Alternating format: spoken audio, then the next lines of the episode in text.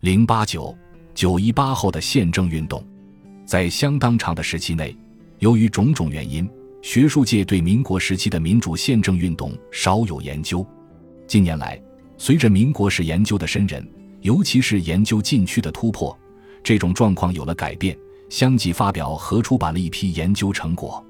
但就这些研究成果的内容看，主要集中于对孙中山的宪政思想及其实践。七七后的宪政运动以及共产党人的宪政思想及其实践的研究上，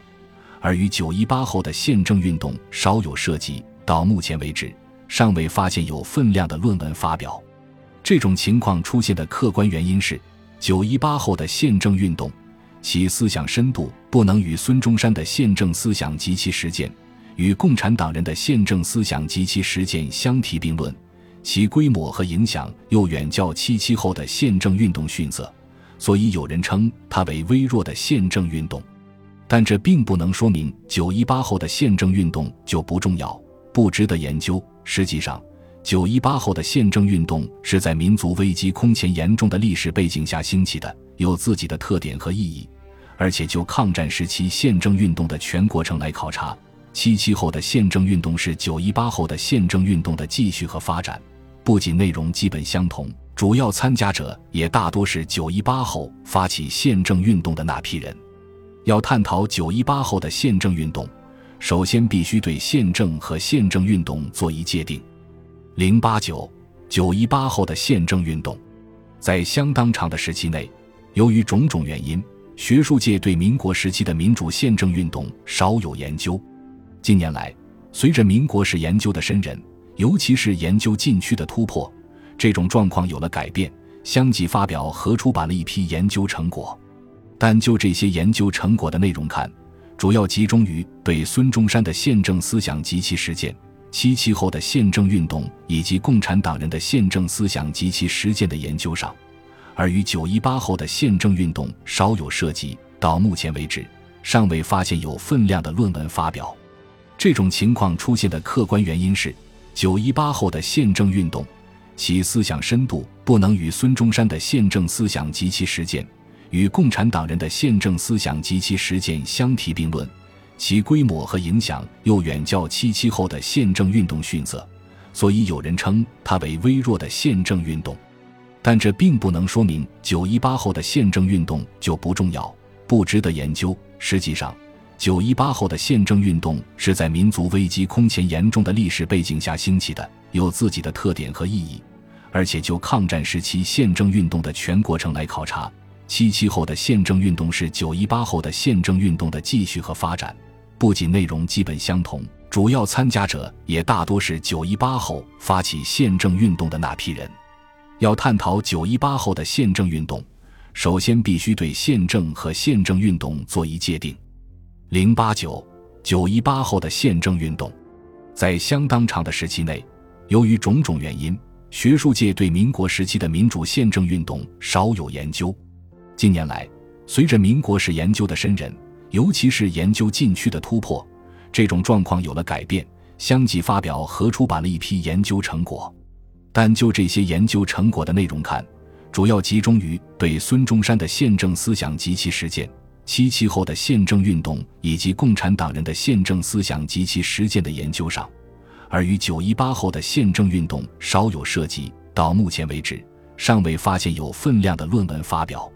这种情况出现的客观原因是，九一八后的宪政运动，其思想深度不能与孙中山的宪政思想及其实践，与共产党人的宪政思想及其实践相提并论。其规模和影响又远较七七后的宪政运动逊色，所以有人称它为微弱的宪政运动。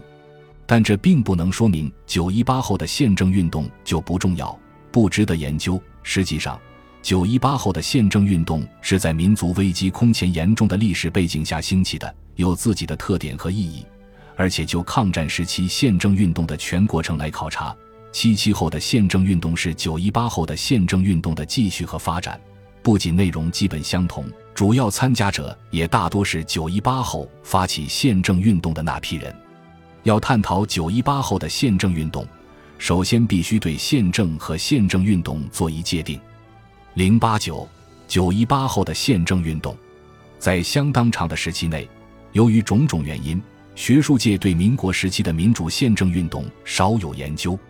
近年来，随着民国史研究的深人，尤其是研究禁区的突破，这种状况有了改变，相继发表和出版了一批研究成果。但就这些研究成果的内容看，主要集中于对孙中山的宪政思想及其实践。七七后的宪政运动以及共产党人的宪政思想及其实践的研究上，而与九一八后的宪政运动稍有涉及。到目前为止，尚未发现有分量的论文发表。这种情况出现的客观原因是，九一八后的宪政运动，其思想深度不能与孙中山的宪政思想及其实践，与共产党人的宪政思想及其实践相提并论。其规模和影响又远较七七后的宪政运动逊色，所以有人称它为微弱的宪政运动。但这并不能说明九一八后的宪政运动就不重要、不值得研究。实际上，九一八后的宪政运动是在民族危机空前严重的历史背景下兴起的，有自己的特点和意义。而且就抗战时期宪政运动的全过程来考察，七七后的宪政运动是九一八后的宪政运动的继续和发展。不仅内容基本相同，主要参加者也大多是九一八后发起宪政运动的那批人。要探讨九一八后的宪政运动，首先必须对宪政和宪政运动做一界定。零八九九一八后的宪政运动，在相当长的时期内，由于种种原因，学术界对民国时期的民主宪政运动少有研究。近年来，随着民国史研究的深人。尤其是研究禁区的突破，这种状况有了改变，相继发表和出版了一批研究成果。但就这些研究成果的内容看，主要集中于对孙中山的宪政思想及其实践、七七后的宪政运动以及共产党人的宪政思想及其实践的研究上，而与九一八后的宪政运动稍有涉及。到目前为止，尚未发现有分量的论文发表。这种情况出现的客观原因是。九一八后的宪政运动，其思想深度不能与孙中山的宪政思想及其实践，与共产党人的宪政思想及其实践相提并论；其规模和影响又远较七七后的宪政运动逊色，所以有人称它为微弱的宪政运动。但这并不能说明九一八后的宪政运动就不重要、不值得研究。实际上，九一八后的宪政运动是在民族危机空前严重的历史背景下兴起的，有自己的特点和意义。而且就抗战时期宪政运动的全过程来考察，七七后的宪政运动是九一八后的宪政运动的继续和发展。不仅内容基本相同，主要参加者也大多是九一八后发起宪政运动的那批人。要探讨九一八后的宪政运动，首先必须对宪政和宪政运动做一界定。零八九九一八后的宪政运动，在相当长的时期内，由于种种原因，学术界对民国时期的民主宪政运动少有研究。近年来，随着民国史研究的深人，尤其是研究禁区的突破，这种状况有了改变，相继发表和出版了一批研究成果。但就这些研究成果的内容看，主要集中于对孙中山的宪政思想及其实践。七七后的宪政运动以及共产党人的宪政思想及其实践的研究上，而与九一八后的宪政运动稍有涉及。到目前为止，尚未发现有分量的论文发表。这种情况出现的客观原因是，九一八后的宪政运动，其思想深度不能与孙中山的宪政思想及其实践，与共产党人的宪政思想及其实践相提并论。其规模和影响又远较七七后的宪政运动逊色，所以有人称它为微弱的宪政运动。但这并不能说明九一八后的宪政运动就不重要、不值得研究。实际上，九一八后的宪政运动是在民族危机空前严重的历史背景下兴起的，有自己的特点和意义。而且就抗战时期宪政运动的全过程来考察，七七后的宪政运动是九一八后的宪政运动的继续和发展。不仅内容基本相同，主要参加者也大多是九一八后发起宪政运动的那批人。要探讨九一八后的宪政运动，首先必须对宪政和宪政运动做一界定。零八九九一八后的宪政运动，在相当长的时期内，由于种种原因，学术界对民国时期的民主宪政运动少有研究。近年来，随着民国史研究的深入，尤其是研究禁区的突破，这种状况有了改变。相继发表和出版了一批研究成果，但就这些研究成果的内容看，主要集中于对孙中山的宪政思想及其实践、七七后的宪政运动以及共产党人的宪政思想及其实践的研究上，而与九一八后的宪政运动稍有涉及。到目前为止，尚未发现有分量的论文发表。这种情况出现的客观原因是，九一八后的宪政运动。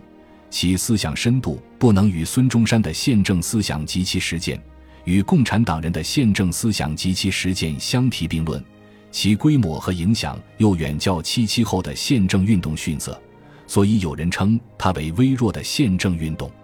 但这并不能说明九一八后的宪政运动就不重要、不值得研究。实际上，九一八后的宪政运动是在民族危机空前严重的历史背景下兴起的，有自己的特点和意义。